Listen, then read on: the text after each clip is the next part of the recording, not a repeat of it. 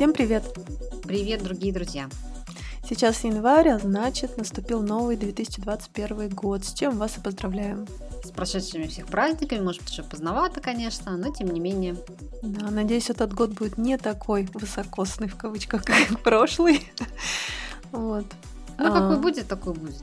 Да, надеюсь, он принесет все-таки положительные какие-то моменты в нашу жизнь, в том числе откроет наконец границы, и мы полетим, О, да. поедем в путешествие. Как прошли ваши праздники? Удалось ли вам отдохнуть или наоборот впали в кризис? Делитесь с нами, нам очень интересно.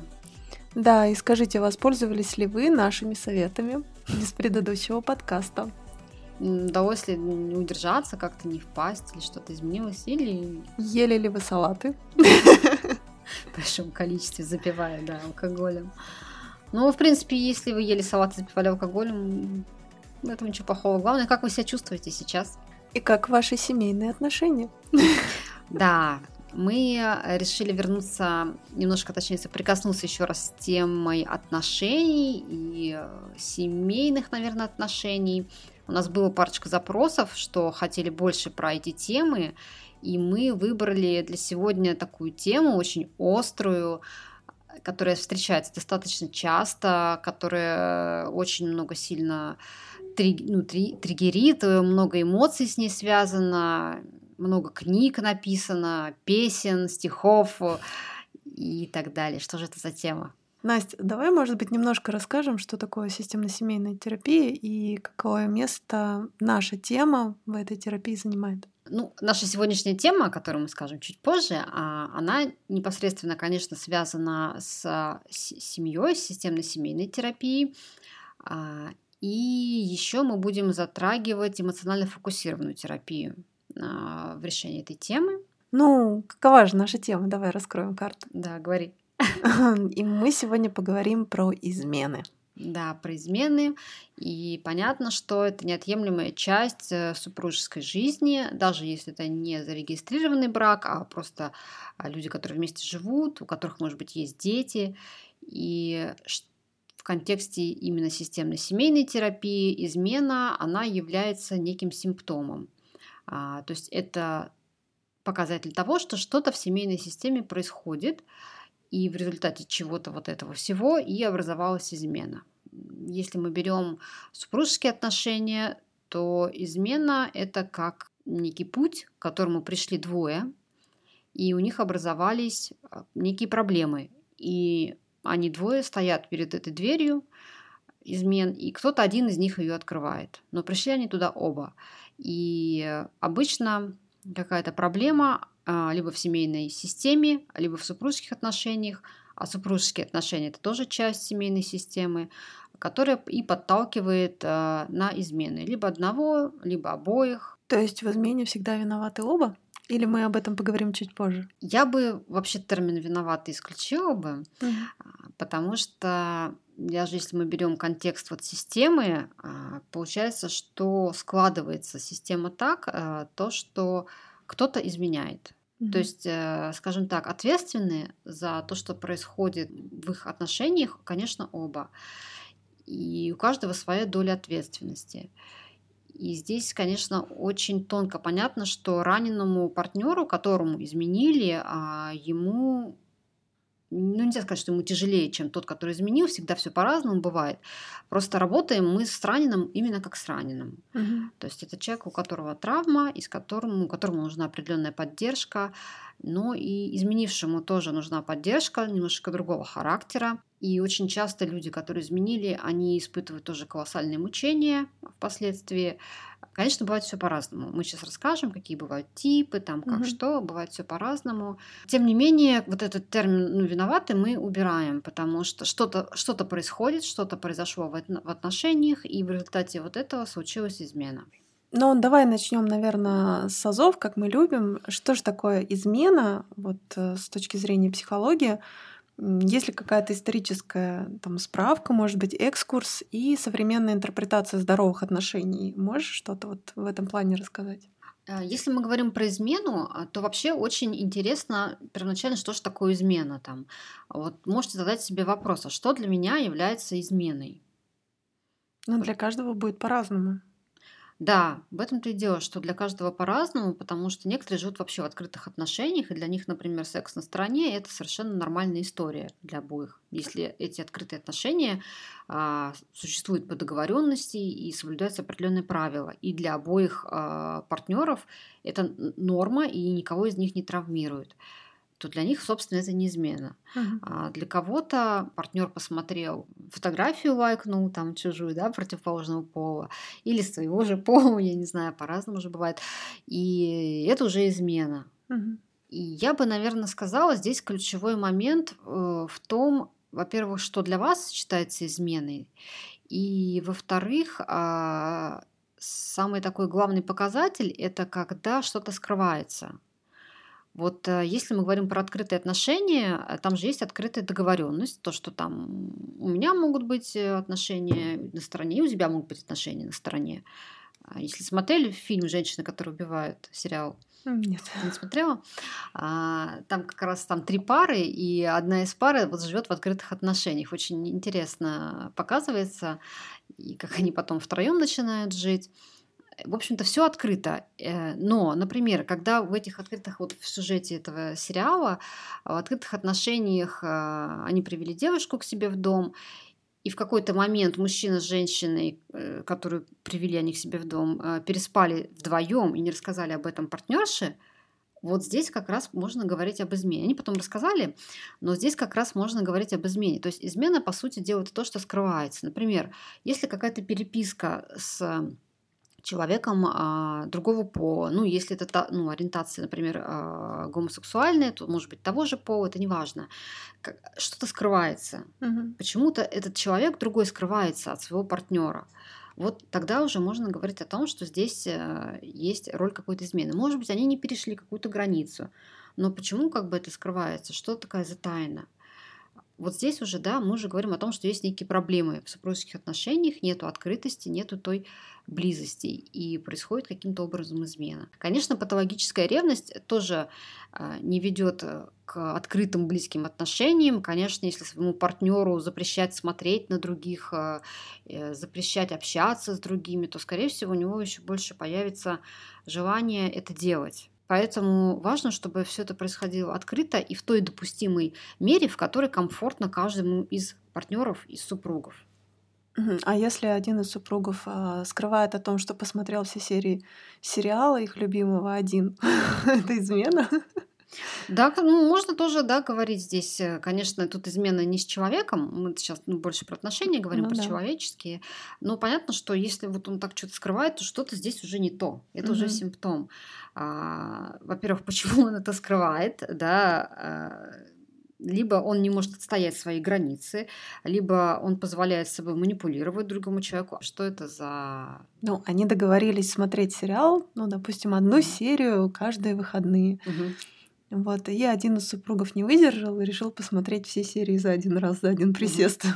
Ну, понятно, что э, он может действительно не сдержаться, ему захотеться, но потом же он об этом может сказать и ну, сказать конечно. о своих чувствах, и сказать, что мне захотелось. И у них может возникнуть даже такой микроконфликт на этой почве, ну, да. да, почему ты там без меня посмотрел, и вот как решается этот Значит, конфликт. Значит, ты от меня тоже что-то еще скрываешь, а может, ты мне изменяешь? Вот, да, а там дальше уже пошел комок накручиваться, и в итоге доходит до э, скажем так, корневого конфликта, потому mm-hmm. что а, умение решать конфликты это одна конструктивно решать конфликты это один из навыков, который необходим для вот именно таких функциональных, открытых и близких отношений, потому что а, если есть представление о том, что супружеская там, ну, или в отношениях какая-то жизнь это без конфликтов, такого не бывает. Это просто противоестественно человеческая природа так не устроена. А задача именно научиться конструктивно решать конфликты, находить компромиссы, отстаивать свои границы, а, вкладываться в отношения, а, давать что-то другому, э, брать что-то самому, уметь просить, а, уметь разговаривать, говорить о своих чувствах.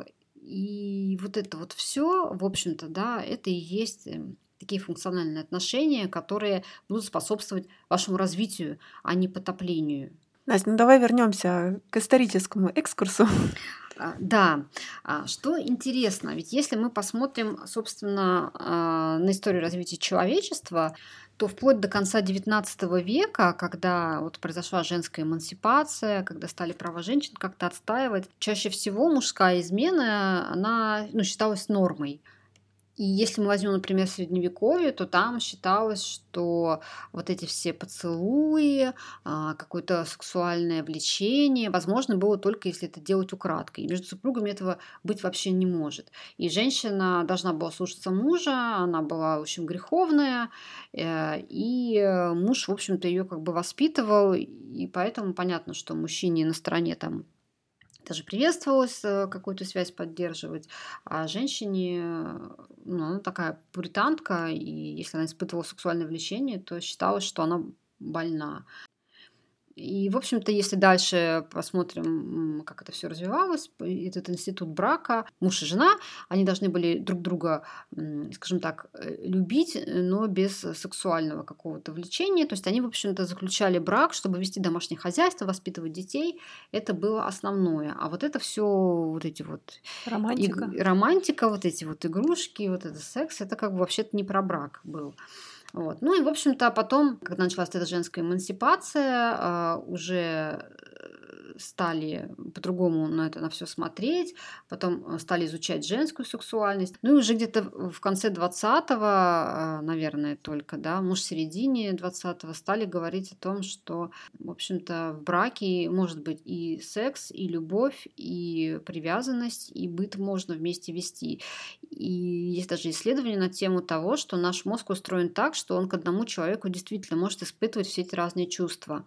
А, то есть, например, если кто-то объясняет э, свою измену тем, что это же моя жена, я могу ее там любить, то есть она как Мадонна, mm-hmm. там святая, я ее люблю, но вот э, всякие там игрушки, например, э, сексуальные, я не могу с ней пробовать, потому что она святая. А, да, то есть это способ такой объяснить, потому что есть исследования на то, что реально можно с одним человеком, здесь отвечают разные области мозга, с одним человеком можно и в сексуальные игры играть, и любить его такой чистой любовью, и также решать с ним дела по-деловому, и вести хозяйство, там, воспитывать детей, то есть такие партнерские деловые отношения иметь. Это все вполне возможно.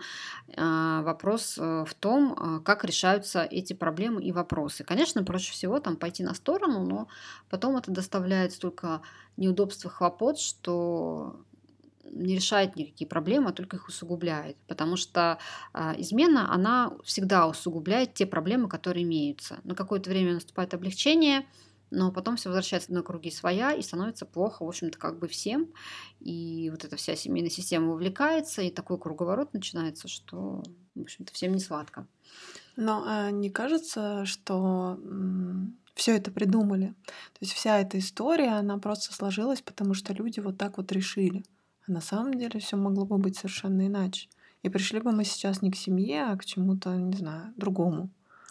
Я думаю, что это как бы эволюция диктовала mm-hmm. эти правила, а, то, как люди развивались, потому что есть же мнение, что до патриархата, до того, как до Иисуса Христа, а, был матриархат на земле, и есть даже mm-hmm. какие-то раскопки, которые этому свидетельствуют. То есть э, были не боги, а богини главными, mm-hmm. и есть какие-то наскальные надписи, которые свидетельствовали о том, что жили, э, ну, грубо говоря, жили в группах а, люди самки, и самка выбирала себе самца, а, который ее оплодотворял, и она ну, рожала от него ребенка, а самцы, в общем-то, как бы они обслуживали самок. И мужчины, в общем-то, обеспечивали а, женщин, а женщины ну, преобладали. А потом мужчины поняли, что женщина физически слабее. Ну, это одна из версий, я рассказываю, да, не факт, что действительно все так прямо было. А, начали женщин притеснять, бить, плюс экономически как бы складывалось так, что нужно войны, там, воевать, зарабатывать. И женщин стали притеснять, потому что с ними так стало проще. И в итоге, в общем, дошли до того, что сжигали их на кострах. И, конечно, это все творилось совершенно полная э, дикость. И сейчас мы идем к гендерному равенству, но до этого нам еще пока что э, далеко. И даже где-то до сих пор существует такое мнение, что мужчины полигамны, женщины моногамны. Это совершенно mm-hmm. не так. И мужчины и женщины полигамны. Э, и практически все млекопитающие полигамные, за исключением там пингвинов, что ли, в общем, каких-то mm-hmm. трех видов. И мы с этим живем. И то, что нам хочется сходить на сторону, это нормально. То, что у нас есть фантазии по поводу других людей, это нормально. То, что мы флиртуем с другим с другими там людьми, это тоже нормально. А просто вопрос в том, что мы себе позволяем в реальности. А можем ли мы выстраивать эти границы? И как мы можем а, то, что нам ну, хочется сделать на стороне, а, реализовать это с нашим партнером, открыться ему, и потому что измена, она показывает такую степень э, недоверия, которая есть между партнерами. И, в общем, то, к чему мы пришли, вот этот институт брака, как бы, ну, мне кажется, на мой взгляд, что это так э, сложилось, потому что это так было удобно. Двое взрослых а, заботятся о потомстве, ведут общее хозяйство. Раньше там это жили большими семьями, сейчас мегаполис, сейчас все по-другому складывается. А если э, раньше жили в деревнях огромными семьями, то женщина рожала какое-то время, восстанавливалась, и потом были вот эти мамки-няньки, которые э, всеобще помогали женщине там после родов. А, плюс еще вот этот навес патриархата, который, конечно, ну, женщину как-то притеснял, в общем, они как-то справлялись. А, потом произошел вот этот э, век мегаполисов, когда стали жить э, пары отдельно, не не стало этих больших семей, не стали друг другу помогать. И здесь, конечно, наступил кризис, потому что вроде бы женщина и не могла работать после того, как у нее дети появлялись. И, конечно, в семье э, для двоих людей это большое испытание. Получается, мужчина был вынужден э, кормить, а женщина сидеть с ребенком. А сейчас это уже совершенно не так, уже все меняется потихоньку, и понятно, что и мужчина может сидеть с ребенком, и женщина может сидеть с ребенком, и можно привлекать и нянь, и э, в общем, способов э, различных много. И вот это запирание женщины с детьми в четырех стенах, конечно, ведет к тяжелейшим депрессиям, послеродовым депрессиям и к суицидам и тому так далее тому подобное. Но надо отметить, что мужчинам э, в этой во всей истории тоже приходится несладко, меняется их роль, и поэтому э, вот как результат они могут идти э, налево там, и изменять. То же самое, собственно говоря, и с женщинами. Просто у них возможности в этом случае меньше, потому что она с ребенком заперта находится. То есть это вот такое проявление того кризиса. Таким образом, система справляется с тем кризисом, а, к которому они вот пришли. Мне еще кажется, что с учетом вот этого пути к гендерному равенству у нас а, ослабевают мужчины и становятся сильнее женщины. Очень часто вижу как раз обратную ситуацию, никогда не муж глава семьи, а женщина глава семьи. Это же тоже перекос. Не должно быть так. Гендерное равенство должно быть именно равенство, а не кто-то сильнее или кто-то слабее. Ты знаешь, я думаю, что это сейчас такой эффект качели, вот этот такой острый феминизм, вот это все, mm-hmm. это эффект качели, потому что когда очень долго притесняли женщин, понятно, что как только вожжи ослабили, это сейчас mm-hmm. все в тройной степени вырывается наружу и начинают мужчин как-то угнетать, принижать э, и так далее и тому подобное. Я думаю, что постепенно как бы это потихонечку все выровняется. Понятно, что а, вот эта власть э, в семье а, это не дело. То есть если постоянно меряются друг другом, а кто сильнее, а кто у кого больше власти, то, конечно, никакой гармоничной счастливой семьи не получится. А, поэтому, да, равноправные отношения поддерживать достаточно сложно, тем более этому никто не учит. И пропаганда сейчас э, как раз, ну, все-таки наоборот, у нас либо э, э, начинают женщины начинают говорить место на кухне, либо женщины там крайне, крайне в каких-то острых крайних формах, даже не про то, что феминизм значит, да, они якобы говорят, что это феминизм, и говорят, что мужчины там слабые, у них вообще не хватает хромосомы, и они никто, ну, то есть совершенно другая история. И, конечно, да, и перекосов много, и они, наверное, всегда будут, и тем более после того, как э, такое было серьезное, длительное притеснение женщин, конечно, это естественно, что они сейчас в таком находится эйфории, не знаю, как ажиотаж. В национальном порыве, но у нас-то в России до сих пор да, у нас пока патриархат главенствует, э, ну, может, там в таких крупных городах уже потихонечку сдвигается, ну, а так, конечно, у нас пока еще патриархат. Но среди э, интернет сообщества, так скажем, явно преобладает такой латентный, наверное, патриархат. Ну, возможно. Да, это все выражается только в словах, а не в действии, я имею в виду. Ты знаешь, ну, везде по-разному все. Смотря еще как бы где общаешься, с кем общаешься. Ну, вот, например, у меня там среда, а если психологов мы берем, они уже вроде как, слава богу, более-менее практически все в этом вопросе, mm-hmm. ну, стараются, скажем так, э, прийти к какому-то равенству. И мужчина, понятно, что мужчина может быть слабый в чем-то, и женщина может в чем-то слабый, женщина в чем-то сильнее, мужчина в чем-то сильнее. То есть это совершенно не зависит от пола, это зависит от от человека. И, ну, вот в контексте нашей темы, в общем, короче, я хочу сказать, что, что женщина, что и мужчина, они склонны к изменам а, склонны, точнее, к полигамии больше, да, и э, изменить э, может запросто любой из них, и совершенно это ничего а, ну, как бы никак не оправдывает ни одного, ни, ни одну, ни другую сторону. Хорошо, ну, может, мы поговорим про виды измен? Какие они бывают? А, есть разные типологии измен. Мне вот нравится, которую нам приводил наш преподаватель Александр Черников, а, это классификация измен по Скотту Вулли. А, и, собственно, такие виды измен существуют. Это романтическая измена. Романтическая измена – это чаще всего, когда есть какие-то проблемы, в паре и э, романтизируется ну, другая сторона, вот эта связь на стороне. Там нет, кажется, что кажется, что нет проблем, что там только такая влюбленность, эйфория, там тебя понимают, там тебя ценят. Да. И... Там меня понимают. Это, да. такая распространенная. Да. Но это на время, конечно, все. Потом все равно все возвращается на круги своя. То есть там мне хорошо, и, в общем-то, поэтому это романтическая измена. Чаще всего романтические измены э, очень долго не выявляются.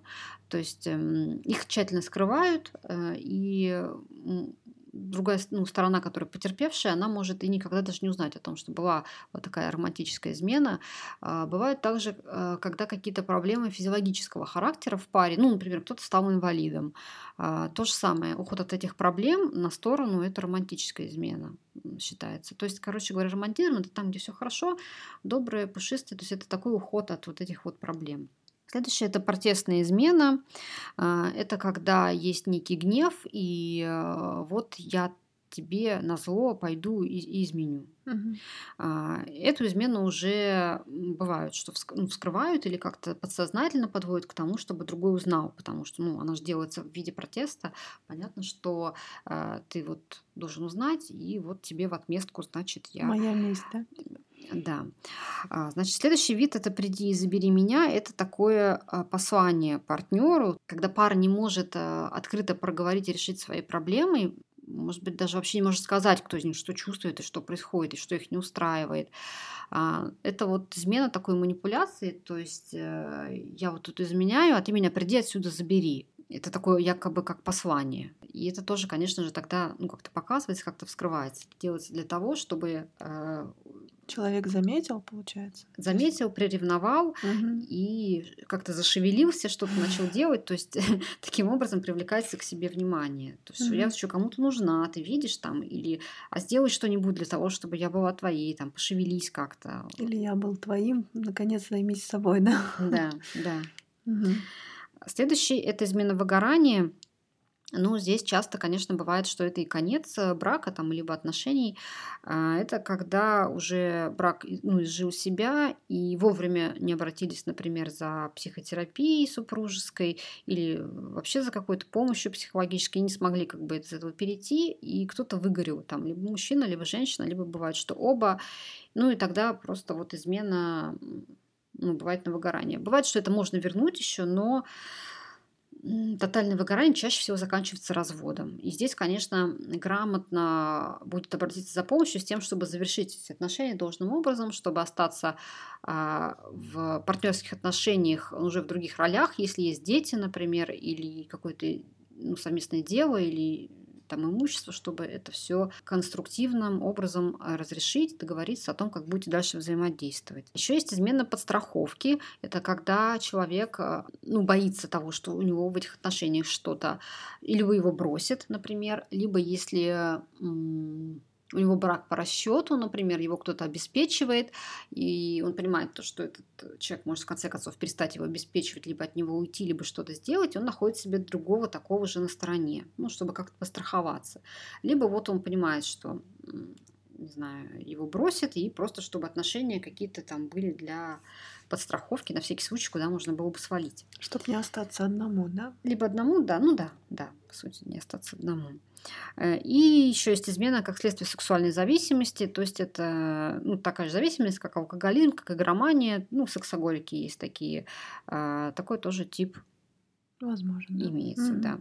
А, гомосексуальную измену можно выделить, можно добавить. То есть иногда а, люди живут, например, в браке с партнером противоположного пола, а на самом деле ориентация у них э, другая. Либо у них бисексуальная ориентация, и им нужно какое-то ну, разнообразие там или что-то здесь э, либо они действительно просто другой ориентации, но не могут себе и окружающим в этом признаться, и им приходится тогда ну, как-то выкручиваться там, как-то э, получать на стороне, удовлетворять свои вот эти потребности уже в гомосексуальных связях. Ну, Настя, получается, мы с тобой сейчас вот, э, когда обсуждали виды измен, мы фактически затронули, почему люди изменяют, да, какие, какие мотивы их толкают на эти измены.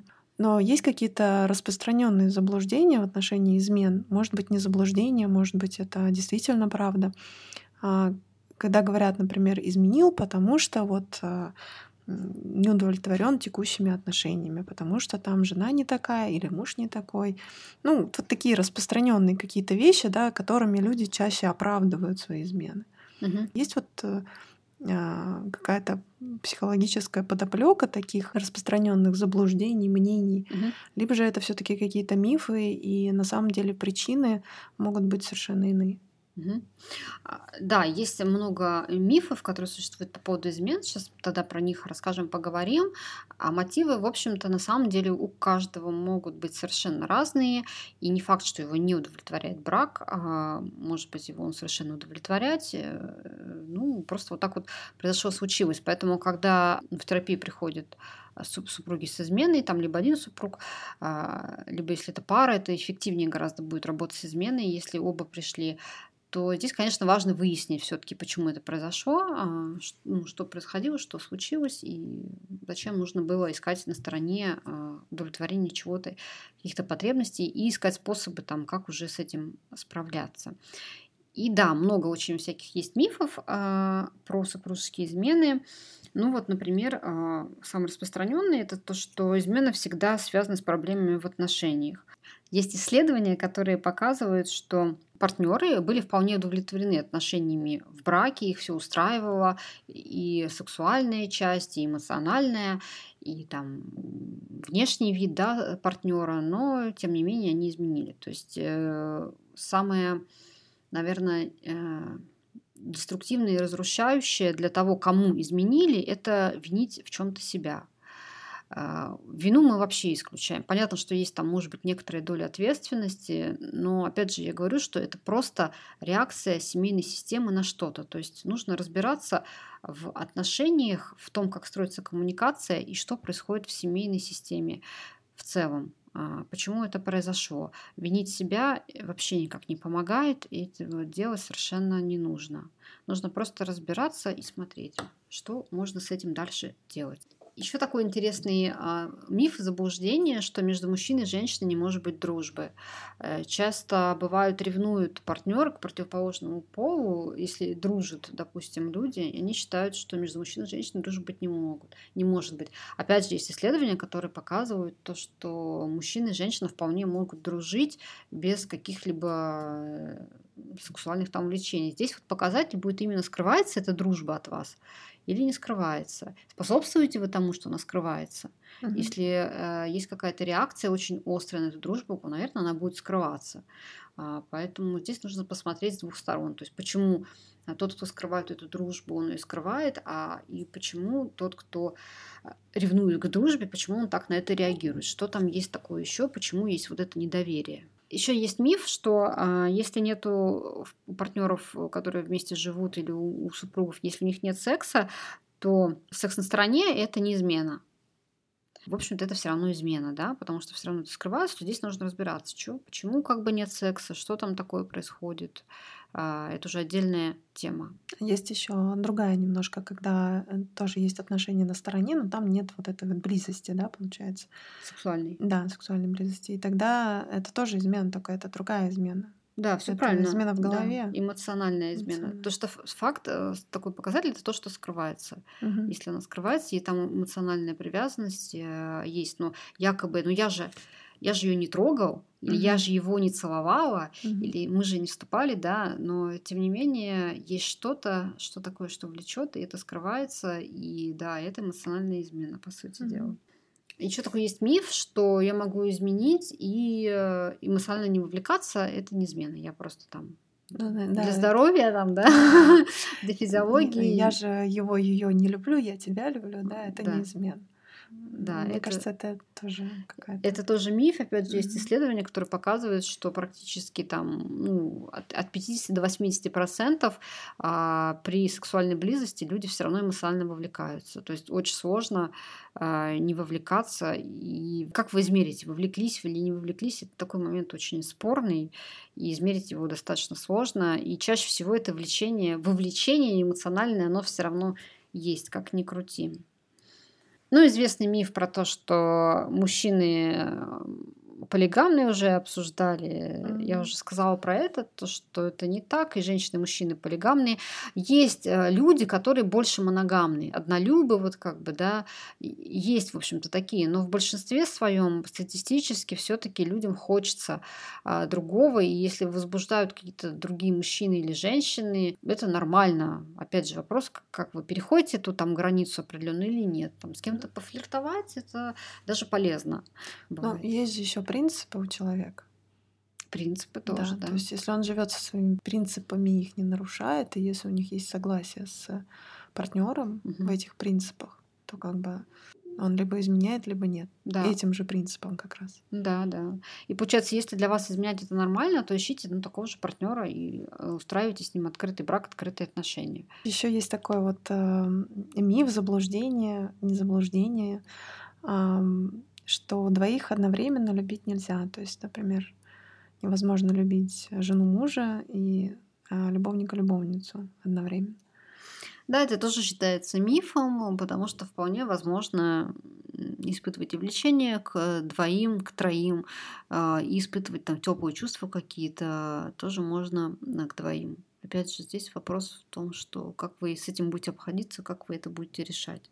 Еще есть такой миф, что тот, кто изменил, а, ему недорог его партнер. Это далеко не всегда так. Бывает, что там из как-то, да, и что такое происходит, э, но это совершенно не, не означает то, что партнер ему недорог. То есть, если он таким образом среагировал и потом может испытывать э, жуткие муки совести и чувство вины и понимать, что он что-то ну, натворил такое, ему дорогие отношения, либо, опять же, с ним что-то происходит, то, что он не может э, решить, э, не, не научился, не знаю, не хватает смелости, не хватает духа, и в этих отношениях вот что-то такое произошло, и они ему вполне могут быть э, дорогие. Когда брак себя изжил, э, здесь, э, опять же, да, вопрос в том, что брак нужно завершать, а потом уже идти э, на сторону, а не делать это до того, как э, брак существует.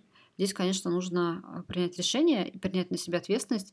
А Если, допустим, человек решил, что он хочет этого брака уйти и хочет уйти к другому человеку, то сначала нужно завершить брак, а, завершить отношения, а потом уже идти к другому. Но мы с тобой говорим о психологически здоровых людях, в психологически здоровых отношениях, когда действительно брак там уже подошел к концу, оба понимают, и оба как бы расстаются, да, идут на этот шаг без скандалов, без упреков, без всего. Но в нашем мире, наверное, это все-таки практически невозможно.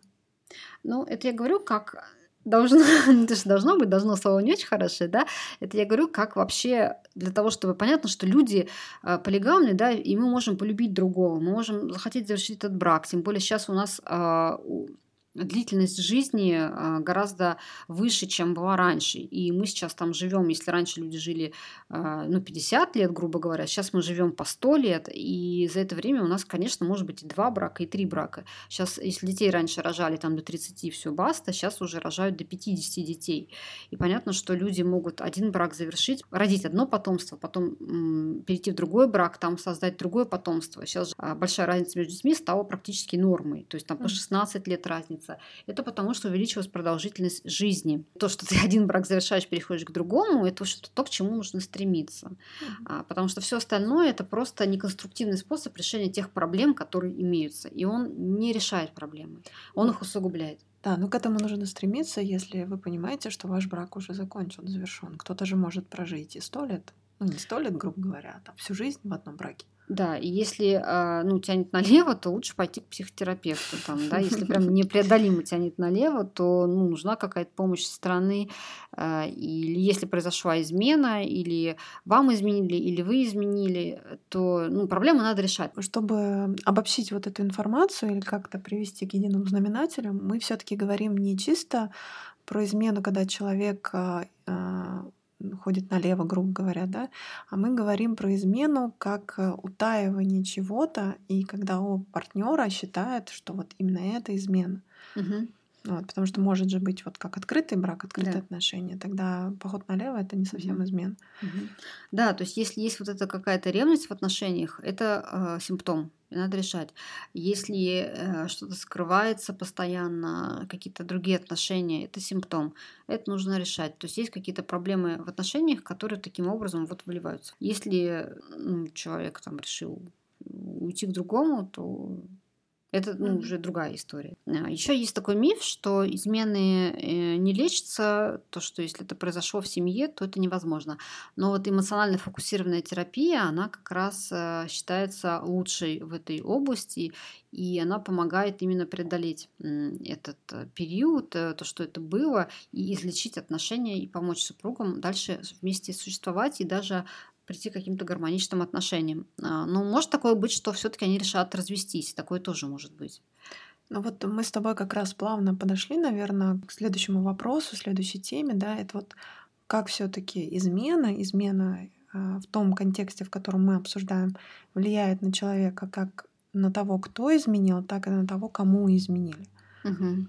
Ну, что происходит, собственно, на терапии? На терапии сначала происходит оценка ситуации. Мы выясняем сначала обстоятельства того, как это произошло, почему это произошло, мотивы, э, что в семье происходит. Выясняем такое, есть понятие в эмоционально фокусированной терапии, цикл определенный семейный.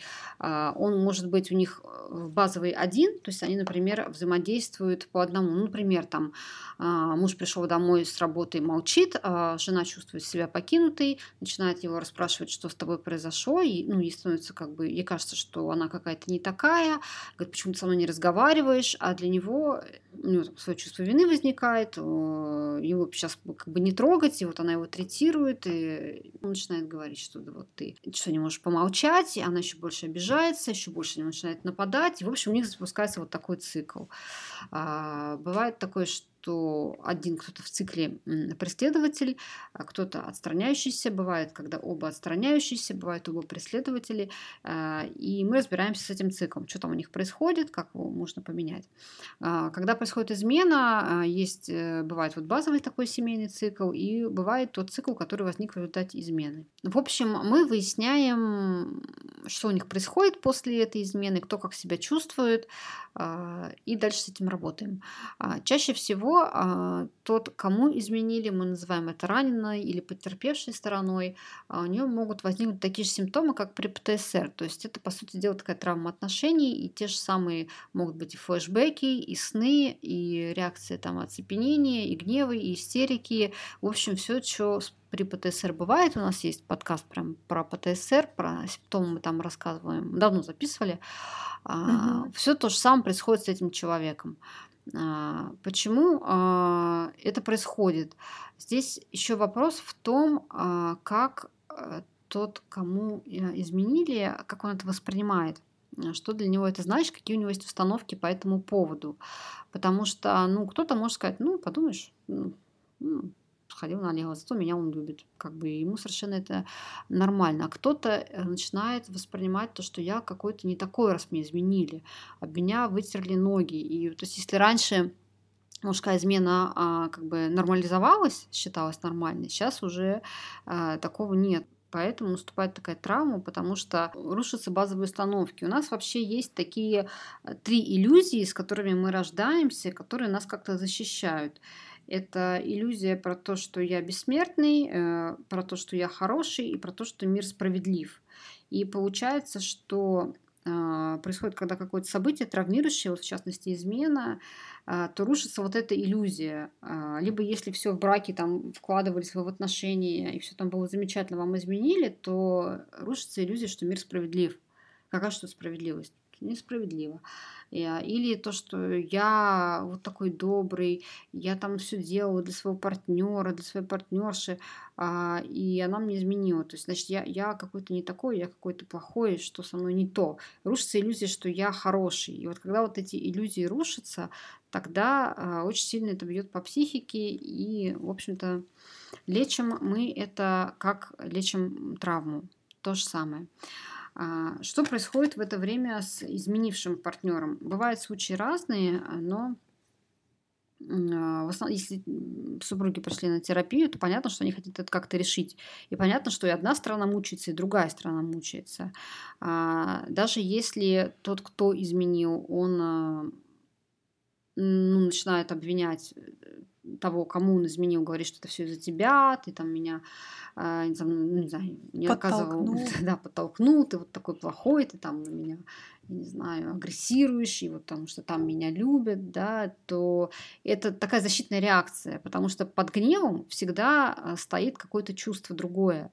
Гнев — это такая защитная реакция, с помощью которой мы а, болезненные чувства от себя отодвигаем.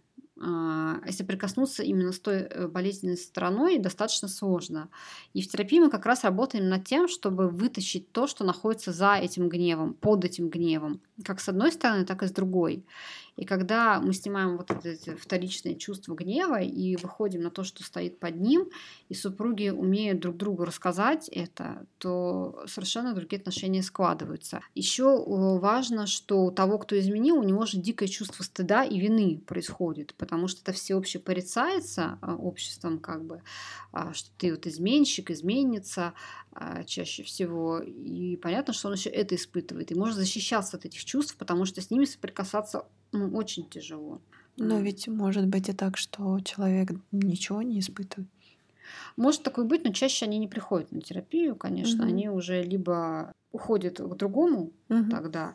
А если они продолжают жить, то здесь уже, конечно, нужно работать э, ну, с тем, кто изменил, почему он живет с таким человеком, если об него вытирают ноги, ни во что его не ставит, зачем он с ним живет. Угу. А, чаще всего, конечно, на терапию приходят люди, когда они пытаются разобраться, когда обоим больно, но у каждого проявляется это по-разному. Что еще важно в терапии? Важно, чтобы прощение, которое заслужил изменивший, оно было ну, не подарком таким, а его реально нужно а, заслужить. И здесь мы прибегаем к таким а, ну, механизмам, как а, плата за то, что тебя простили. И эта плата не материальная, а это бывает что-то а, ну, сделать такое, что тяжело или что дорого, например. Ну вот один из случаев, который нам рассказывали, филателист э, продал свои э, или подарил кому-нибудь какой-то на аукцион, отдал благотворительные свои марки, там самые, самые, которые ему были дороги. То есть это было такое искупление. Или, например, муж, э, изменивший, берет на себя домашнее хозяйство, а, или жена там берет на себя какие-то обязательства. То есть какое-то искупление должно произойти, произойти как бы искренне. И вот это прощение, оно не должно быть быстрым.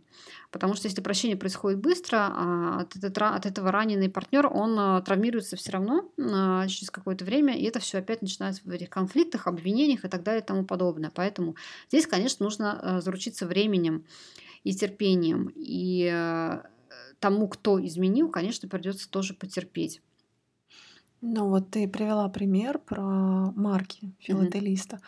но мне кажется, что это прям очень жесткий пример.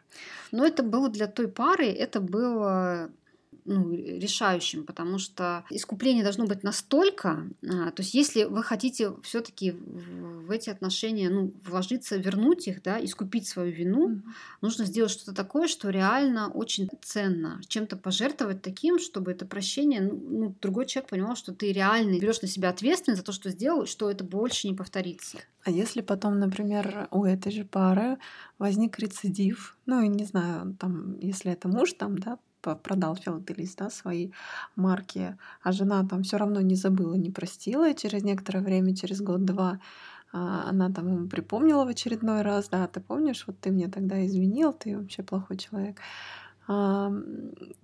то он же будет говорить, да я же вот продал свое там дело жизни, и это просто превратится в очередной скандал и обвинение в том, что получится брак в конце концов рас распадется, допустим, да, как вариант, и человек поймет, что он просто остался и без брака, на который отдал какое-то дело жизни, например. Но мы помимо вот этого искупления, мы же еще проводим терапию с парой. То есть, во-первых, это что может быть? Во-первых, может быть то, что это искупление было не таким ценным, ну, то есть не было, скажем так, для раненого партнера оно не являлось ну, ценным. Значит, надо еще что-то искать. Что должен такого сделать, чтобы реально э, раненый партнер понял, что тот, кто изменил, на это готов. Но вот раненый партнер, он же как раз раненый. У него а, там злость, ненависть, злоба, месть, там, mm-hmm. ну, много всяких разных чувств может быть. Ну, мы говорим про классический вариант, да. А, и, например, он просто ради мести потому что ему никогда не нравилось вот это хобби, увлечение, да, партнера, просто ради мести хочет, чтобы вот он это сделал. Но на самом деле для него это не будет иметь значения. И тогда получится, что человек сделает, но ни к чему это не приведет. Э, скорее к взаимным обвинениям дальнейшим. Да. Я поняла, а, да, э, твои э, вопросы. А, здесь же мы в эмоционально фокусированной терапии мы именно доходим ну, до первичных чувств. То есть это не так, то, что делается с бухты-барахты. То есть там вот, ну давайте, а что для вас там важно? Мы именно выходим, там такой процесс длительный. А, мы выходим, когда человек именно вот такой вот с распахнутой душой и с открытыми чувствами, он сидит, плачет, например, там, да, и говорит это, ну что там можно было бы сделать, а, мы выходим именно, именно на то, что важно, именно в этих чувствах. Это не сразу делается. Это, ну, проходит, э, снимаются вот как бы эти защиты, учатся коммуникации. И если это делается из мести только лишь, да, ну, не открытое, то здесь, значит, не проработано. То есть, ну, терапия еще не завершена. Э, мы же, помимо того, что происходит вот это как бы плата, а, еще там много работы всякой происходит, когда именно супруги открываются своими вот этими уязвимыми частями друг другу и учатся друг друга поддерживать. И учатся по-другому э, взаимодействовать совершенно. И э, если там там через какое-то время что-то возникло, можно просто опять прийти еще раз на терапию и посмотреть, а что же там ну, такого произошло, что где-то где еще что-то не доработалось. Mm-hmm. То есть это процесс такой ну, не за раз происходит. Mm-hmm. Это все так очень постепенно, и мы выходим именно вот э, определенными способами, определенным разговором, э, выходим именно на вот те вот такие потаенные чувства, которые чаще всего друг другу не показывают, mm-hmm. либо в которые там, как там называется, в эмоциональной фокусированной терапии, пускают пули друг в друга. А, вот. Мы с этими пулями там их обрабатываем и учимся как-то справляться. Ну, что, в общем-то, хотелось бы сказать, что важно и что работает именно ну, на то, чтобы произошло примирение. Это когда тот, кто ранен, он а, готов и способен говорить открыто о своих переживаниях, именно о своих, о себе, в большей степени, чем о поведении другого. То есть, если бы это были сплошные обвинения и про свои переживания вообще ничего не будет говорить, как ему плохо, как ему больно, как он себя чувствует, как он, вообще, ну, какие ощущения при этом. Это будет гораздо более эффективнее. Если тот, кто изменил, он сможет э, открыто обсуждать свои мотивы, ничего не утаивать и выдерживать гнев а, своего партнера при этом. Вот здесь вот нужно прям вот заручиться и суметь это выдержать. Тогда примирение произойдет. А, и еще насколько способен тот, кто изменил, реально вот э, э, эффективно извиниться и покаяться ну, от всей души. Вот. вот эти факторы, они работают именно на примирение, и шанс того, что дальше в дальнейшем этого не произойдет, а, а может быть даже как бы семейная жизнь-то как раз и совершенно изменится в другом ракурсе, все заиграет новыми красками, как раз наоборот, то есть потому что ну, э, травма это вот как такая, скажем, обрыв, да, когда человек на ней стоит, он может упасть в яму, да, а может как трамплин ее использовать и полететь дальше вверх. То есть угу. травма как бы она по-разному влияет. То же самое с изменой. То есть хороший левак укрепляет брак?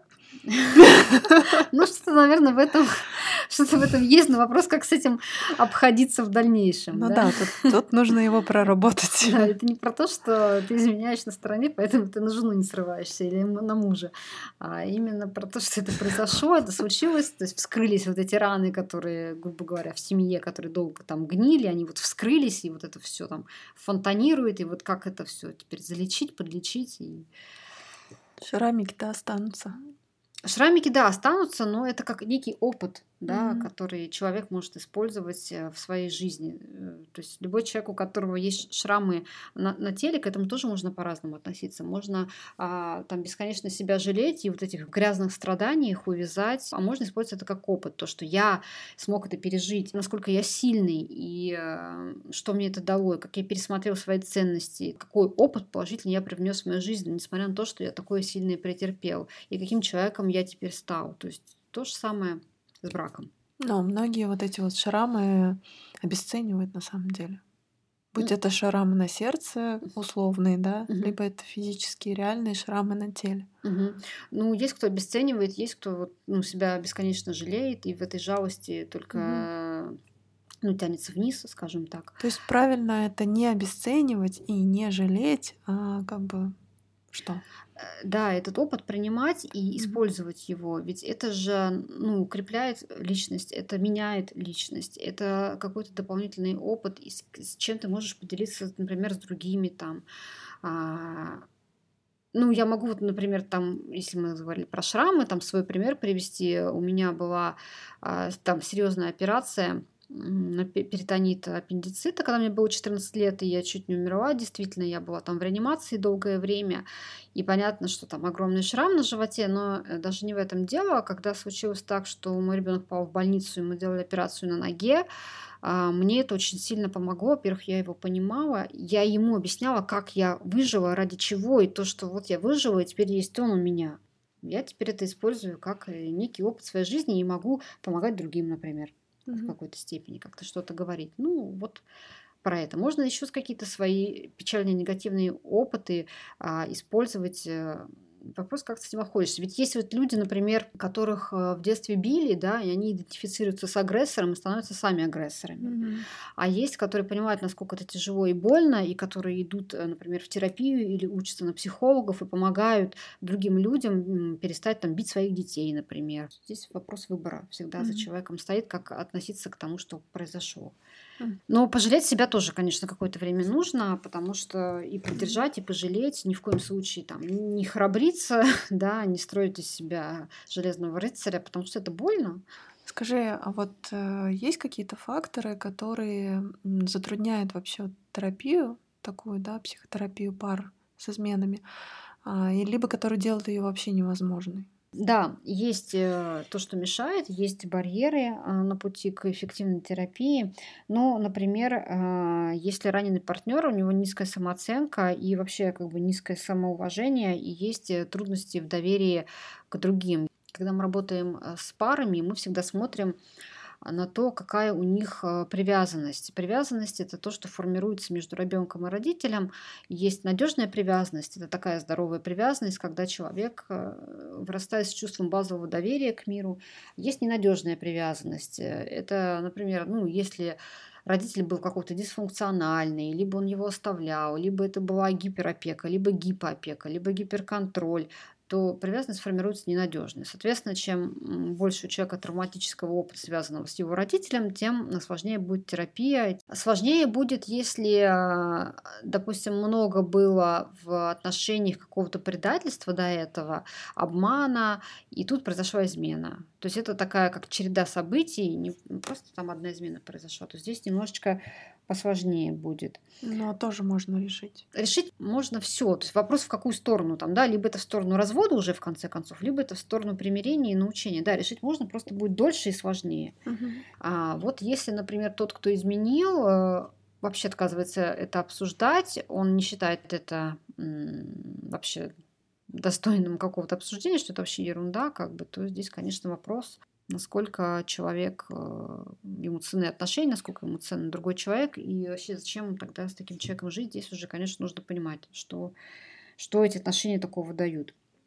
Но, кстати, я хочу сказать, что э, бывают примеры разные. Не бывает такое, что в семейной терапии, в супружеской терапии это заканчивается не только примирением, там, гармоничными отношениями, не только разводом. Бывают еще и третьи варианты, которые люди выбирают, и они примиряются с ними. Например, э, когда они по финансовым причинам э, ну, никак не могут выйти из брака. Mm-hmm. То есть это тогда выбор человека, находится более-менее оптимальный способ, как с этим обходиться. А, я не знаю, ну, например, если он заключил брачный какой-то контракт, если он с этой жен- женщиной разведется, то порушится там, я не знаю, э, много бизнесов, люди останутся без работы, наступит катастрофа.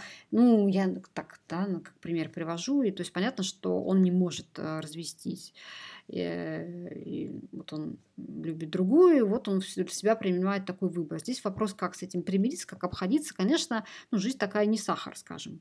Угу. Это гораздо сложнее, чем а, открыто там либо быть с одним человеком, либо от него уйти. Но, тем не менее, такой вариант тоже имеет место быть. И здесь тогда уже будет помощь психолога, как к этому адаптироваться. Если человек это принял, это его решение, а, здесь нужно, нужно как бы э, посмотреть, как можно смягчить э, последствия того, что происходит, и чтобы те чувства, которые испытывались, они были осознанные, и действия, которые производились, они были осознанные, а не вот этот хаос творился в голове.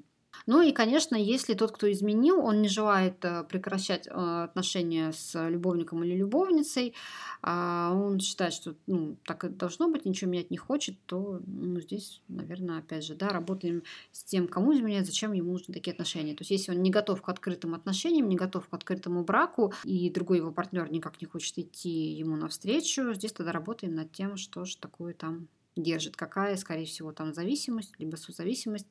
Но могут же быть более серьезные ситуации, например, когда глава семейства, муж в данном случае, изменил. Просто классическая история, не обязательно так, да? Он там содержит семью, у них есть дети, а жена хочет развод, он ей не дает развод, в суде там отжимает детей и так далее. Это же очень серьезно. Да, это очень сложно. Здесь какая уже, конечно, никакая не эмоционально фокусированная терапия, это уже как бы про насилие. Угу по сути дела, история здесь уже, конечно, совершенно по-другому работает. Это не только про психологическую помощь, здесь нужно подключать юридическую, конечно, помощь, решать вопросы. То есть с психологической точки зрения здесь только а, психолог может а, помочь понять этой женщине, как она дошла до того, что она полностью финансово зависима, э, стала от этого человека, отдала свою э, жизнь, по сути дела, другому, что она как ребенок получается, да, в этом мире ничего одна mm-hmm. сама не может. Э, здесь потихоньку помогать ее вытаскивать из этого, потихоньку начать работать. Здесь еще вопрос в том, чего хочет эта женщина, потому что многие не готовы. Они готовы терпеть унижение, но не готовы там поступиться с финансовым уровнем благополучия своего. Mm-hmm. Здесь опять же вопрос выбора человека. Для каждого а, разные ценности, и кто-то действительно готов унижаться, а, терпеть, может быть, даже и побои, но никак не самой выходить в финансовую независимость. Ну, это выбор. Может, через какое-то время, когда уже станет невозможно, там такая женщина, она придет и скажет, все, я готова, дальше я уже терпеть не могу. У каждого там свой предел, свой порог. Э, но ситуаций таких очень много, и законодательство у нас, конечно, такое, что оно никак тут не способствует, не помогает, но это, наверное, все-таки больше про власть в семье, про насилие, это, наверное, другая уже тема. И если насилие есть, э, то мы с эмоционально фокусированной терапией тут не работаем, она невозможна просто. Угу. Но получается, что на терапию кто все-таки приходит первый? Чаще приходит, наверное, пострадавшая сторона. Да, чаще всего приходит пострадавшая сторона, и, наверное, чаще всего приходит один человек, ну, либо мужчина, либо женщина, которую мы изменили. Ну, здесь тоже можно вполне работать как а, ну, с ПТСР, справляться с этой травмой а, и дальше смотреть, что можно сделать. Но гораздо эффективнее будет, если придут оба человека. Можно начать, например, с одним пострадавшим и потом подключить второго супруга. Но в целом, в принципе, возможно, как работать и с тем, кому изменили, и с тем, кто изменил, и вполне эффективно, и, и даже из практики могу сказать, то, что э, тот, кто изменил, он может перестать изменять, э, ну, либо э, понять то, что ну, он все-таки хочет разводиться с этим человеком. То есть здесь вопрос в том, как определиться, что делать с этим дальше.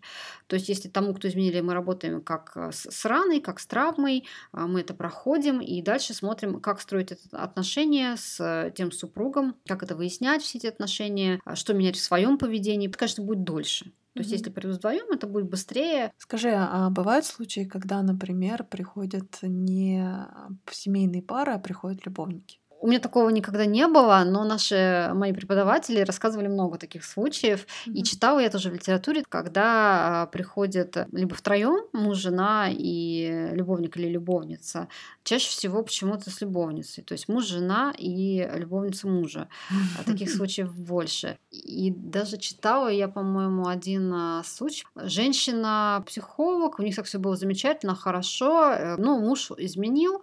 И в итоге она притащила, значит, его, его любовницу на терапию. И, в общем, в результате терапии от мужа и жена ушла и любовница. Вот. ну, просто как бы, да, обе поняли. Понятно было, что это дело не в жене, что, ну, он просто вот Человек не смог как бы справляться. Ну, в общем, в итоге они от него обе ушли. Ну, там как-то потом выстроили какие-то отношения.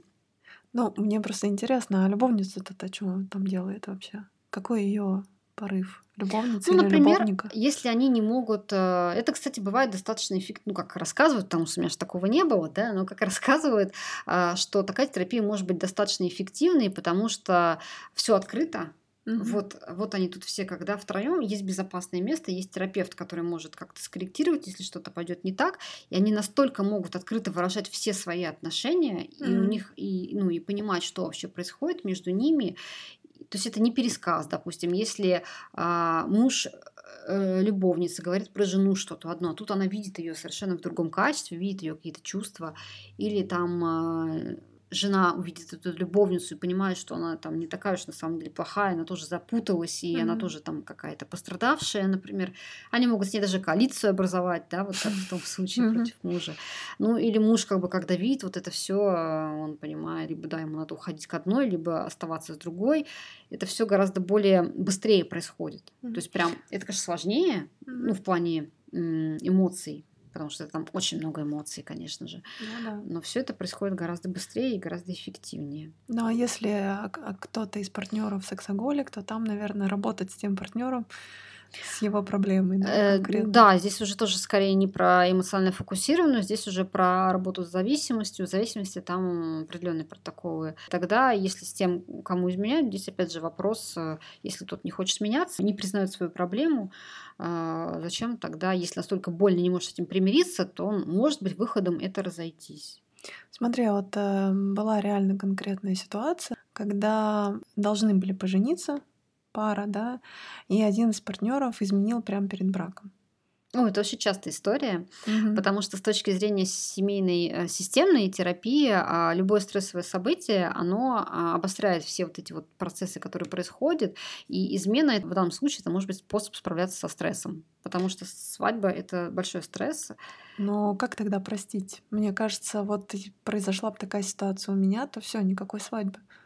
Но это вопрос к ценностям человека того, у всех по-разному, насколько он готов там это принять. Э, ну, наверное, у меня бы тоже. Mm-hmm. Я бы, если бы узнала, допустим, да, что это накануне э, произошло. Здесь нужно всегда все настолько индивидуально, что нужно смотреть, а почему тот изменил? А может, он не хотел э, жениться и таким способом решил, mm-hmm. не может открыто об этом сказать, там, не mm-hmm. мог, да, и вот он вот таким способом, то слава богу, да, что это произошло еще до того, как они поженились, до того, как там да, дети тут, завелись. Ну да, но тут, получается, нет времени для терапии, тут как бы решает, пан или пропал, все. Э, здесь уже от человека зависит. Потом уже они могут прийти, они могут расторгнуть, э, например, не пожениться, да, потом, если они начнут общаться, они могут потом прийти на терапию. Либо тот человек, э, с которым это произошло, он может просто пойти и полечиться, ну, полечить свою травму, вот эту, которая mm-hmm. произошла. Ну, а тот, кто это, он тоже может, например, если он понимает то, что с ним что-то такое творится непонятное, и он испытывает этого чувство вины и хочет этого свою девушку там, да, вернуть и все-таки на ней жениться и построить. Здесь, конечно, нужна работа. Потому что если он себя не может контролировать и на стресс реагирует такими вот выпадами, то, ну, скорее всего, дальше он так и будет реагировать, ну, вот если да, ничего не сделает. К тому, что если там вот распространенная фраза, да, простил один раз, значит, он будет там все время так делать. То есть один раз пошел на уступки человеку, если нет никакой там психотерапии, естественно, угу. то и второй раз человек изменит, и третий раз изменит, если его простили. Я, да, я согласна, потому что, скорее всего, это некий паттерн поведенческий, то есть это повторяющееся такое устойчивое поведение, которое вот так вот срабатывает. И если с ним ничего не сделать, ну, я не знаю, может человек там что-то пережить, и у него там что-то в мозгу пере- поменяется. Или там он уехал в Тибет, я не знаю, там у него открылся третий глаз, и он тоже поменяется, чакра, да, он тоже поменяется. А, то есть, конечно, всякое бывает. А, Еще же а, это говорит об уровне дифференциации определенном. Мы говорили же, по-моему, про уровень дифференциации. Да, да. Писала я там на своей страничке. То есть это про слитность и раздельность. А, если человек вот такими неконструктивными способами постоянно реагирует, то, скорее всего, уровень дифференциации, он низкий. Э, то есть это то же самое, ну, как уходить от проблем алкоголем, там, ну, вот то же самое как бы с изменами. И здесь нужно работать над повышением этого уровня дифференциации, над повышением а, собственной значимости. Ведь измена — это поиск потерянной части себя. И когда вот эта потерянная часть ее не можешь найти, тогда пытаешься ее где-то а, отыскать. В другом человеке, да? А в других отношениях, да, с другим человеком. Ну вот если человек, например, пройдет какую-то психотерапию, вот тот, который там изменяет, mm-hmm. патологически, неважно, но он тогда же он будет выбирать себе совершенно других партнеров, и, возможно, тот партнер, который был до этого, да, которому он постоянно изменял, он ему уже не подходит, потому что человек изменился. Вот как ты говоришь, там э, в Тибет ушел, ему что-то открылось, третий глаз или чакра там, я не знаю, прочистилась. Да, исход может быть на самом деле разный. Почему, как бы говорят, что лучше идти на терапию вдвоем? Потому что когда происходит изменение у одного партнера, а, другой не факт, что сможет подтянуться за ним. Угу. Но бывает и по-разному. Бывает такое то, что это же они элементы одной системы. Э, с точки зрения даже любой теории системы, не обязательно, когда мы говорим про психологию, есть законы, то, как эти системы существуют. То есть э, изменение одного элемента системы, оно влечет за собой изменение всей системы. Угу. И получается, если один человек меняется, то система каким-то образом среагирует. И другой элемент этой системы, он может подтянуться. Угу, но может, да, но может система выплюнуть того, кто изменился. Поэтому здесь предсказать э, вот так вот невозможно, а, но лучше, конечно, идти в терапию э, вдвоем, потому что а, когда один начнет меняться, еще здесь вопрос в том, как эта терапия будет идти. А, если она будет очень быстрая, то изменения будут очень колоссальные, и, ну, скорее всего, будет, наверное, разрыв отношений, потому что выдерживать это будет сложно. Если это будет потихонечку идти, ну это будет долго, да, но потихонечку, то может быть, вероятности больше, что другой партнер это выдержит, но то, что будет обострение кризисов, это точно. Э, то есть, если один человек идет в терапию, а в паре отношения в любом случае меняются, и другому это будет не нравиться, потому что система будет сопротивляться. А у нее же там она э, как бы под воздействием этого гомеостаза э, будет стараться удерживать э, привычный ход вещей, привычные паттерны, которые существуют, и любым изменениям эта система будет противиться.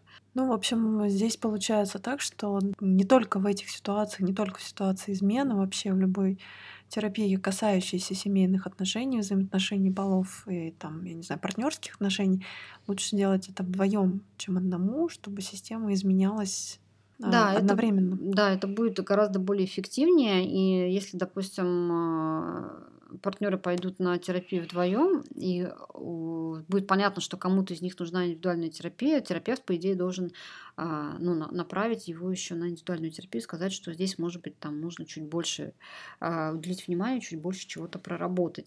И, но важно, чтобы еще другой при этом адекватно это реагировал, потому что он может сказать, что «Ах, я же говорю, что все дело в тебе». Вот, тогда, конечно... Ну, кстати, да, я знаю такие примеры. Да, да, здесь нужна ну, профессионализм, наверное, терапевта, который сможет эту ситуацию а, разрулить. Здесь очень важно а, поддержать. Если кому-то из партнеров нужна, а, нужно чуть больше терапии, то задача другого его тут в этом поддержать, потому что это во благо отношений в дальнейшем. Но в данном случае получается, что если оба партнера заинтересованы во взаимоотношениях, они сделают все, чтобы решить проблему, какая бы она ни стояла. Если нет, и один из партнеров не заинтересован, то, наверное, он и не будет идти, он, она, неважно, на уступки. Да, но еще бывает такое, что в процессе терапии один, ну, пересматриваются взгляды, и человек как-то понимает то, что вот он был готов, да, а вот сейчас он понимает, что он не хочет, как бы и, и не будет. Тогда ищем способы, как с этим справляться. Потому что развод э, тоже должен быть не только физическим, но и эмоциональным. То есть э, завершить э, развод эмоционально – это очень важно. И тогда можно вполне строить другие отношения, счастливые, и ну, другую жизнь, другой брак, и при этом поддерживать функциональные отношения с бывшими. И все может быть вполне экологично. Мы сегодня с тобой, Настя, затронули серьезную достаточно тему, и у нас, по-моему, все темы такие серьезные, но это очень-очень серьезно. И мне кажется, что, возможно, у кого-то возникнут какие-то протесты, какие-то негодования. Ну, в общем, пишите нам, мы почитаем, примем к сведению, возможно, что-то поясним в других подкастах, если у вас возникли какие-то вопросы. Мое отношение личное к этой теме, то есть оно было всегда такое резко категоричное, изменил все, до свидания. Никакие там психотерапии, да, никакие а, самопожертвования, извинения не помогут. Но послушав Настю, я понимаю, что, наверное, все-таки, наверное, стоит давать шанс, если отношения важны, ценны и есть какая-то обратная реакция, положительная реакция, да, желание измениться, желание сотрудничать, желание а, загладить свою вину. Но тут, наверное, каждый решает сам. Да, безусловно, каждый решает сам. Э, вот, кстати, очень хорошая книга э, вышла недавно моего одного из моих преподавателей и супервизора, и она как раз начинается с того, а, что а, ну, она тоже примерно нашего возраста, когда там мы были девочками-подростками, а, вели всякие дневнички, и как раз одна из таких устойчивых фраз была то, что если тебе изменил, если он тебе изменил, выкини свою жизнь, ну какие-то такие mm-hmm. штуки. И она как раз это все объясняет вообще, почему это происходит, как происходит. Книга называется «Неверность. Почему любимые изменяют, стоит ли прощать, можно ли избежать». Автор Марина Травкова. А, книгу рекомендую, я, правда, еще до конца ее сама не прочитала, а, но те, кто прочитал, очень рекомендуют для, ну, для психологов и для непсихологов нормальным доступным языком написано, и там все эти процессы а, объясняются, и э, тогда становится понятно, что тот, кто изменяет, он на самом деле тоже страдает. Ну и, в общем-то, что с этим делать, и почему люди приходят к этой двери вдвоем, а, которую кто-то из них открывает э, каким-то тем или иным способом. И я думаю, что Рима очень здорово заметила то, что тема острая, и у многих могут возникнуть протесты по поводу каких-то высказываний. Чаще всего это показатель того, что где нужно разбираться, где нужно, в общем-то, покопать. То, что а, больше всего запускает и сильные, сильные эмоциональные процессы, какие-то там изречения, а, какие-то фразы, если они так вот сильно триггерят, то как раз там, скорее всего, стоит покопаться. Но, тем не менее, да, каждый решает сам, поэтому вы пишите, если вы с чем-то там не согласны. В общем, спасибо, что вы послушали наш подкаст до конца. Надеюсь, вы почерпнули для себя много полезной, интересной информации. Информации, которая вас заставит подумать, поразмышлять, возможно, где-то покопаться. Если вы сами столкнулись с такой ситуацией, то а, наш подкаст даст вам какие-то пути, э, направления, да, куда двигаться, может быть, э, подтолкнет пообщаться с психотерапевтом, подтолкнет вашего партнера пообщаться с психотерапевтом, возможно, решить какие-то собственные проблемы. Ну, возможно, и нет.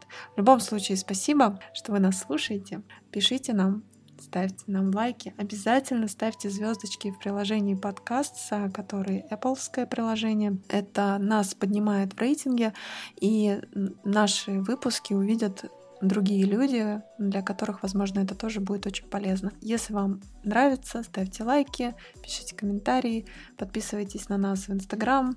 Мы там выкладываем анонсы, а Настя выкладывает очень полезную информацию. Да, и чтобы нам такое разместить в Инстаграме? Мне знаешь, что понравилось? В одной из рекомендуемой тобой литературе, которую ты мне присылал, а, была картинка, где мужчина дает женщине швабру и говорит э, какие-то слова, я не помню, а потом она улетает на этой швабре.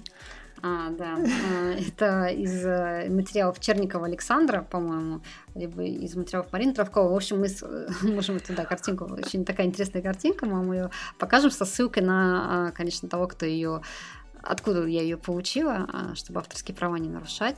И тоже хочу всех поблагодарить. Спасибо, что вы с нами. Вы нам, пожалуйста, пишите почаще.